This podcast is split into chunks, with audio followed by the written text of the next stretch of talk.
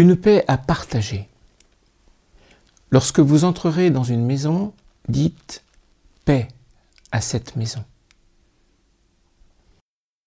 La paix proposée aux chrétiens n'est pas un sanctuaire intime bien protégé, à l'abri duquel on pourrait se tenir comme à l'écart du monde. C'est la paix d'un Dieu qui prend le risque de se quitter lui-même pour venir dans le monde et annoncer la paix. Mais, direz-vous, ne faut-il pas avoir en soi trouvé déjà la paix avant de partir l'annoncer aux autres? Tel est justement le renversement que Jésus vient opérer.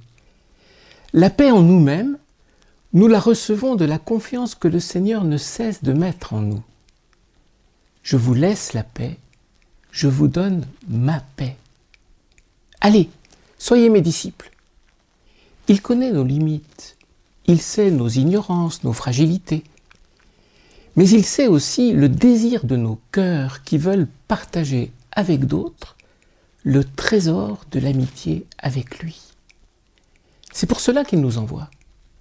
Plus encore, il sait que les rencontres feront jaillir en nos propres cœurs la joie de voir se lever de nouveaux amis de Dieu, de voir pousser des germes de réconciliation, de voir s'épanouir la fraternité.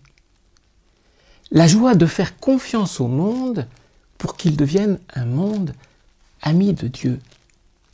Et cette joie, c'est elle qui sera notre paix. Comprenons bien, il ne s'agit pas de taire notre désir que s'établisse en nos cœurs la paix de Dieu, mais bien plutôt de découvrir le chemin le plus sûr qui y conduit.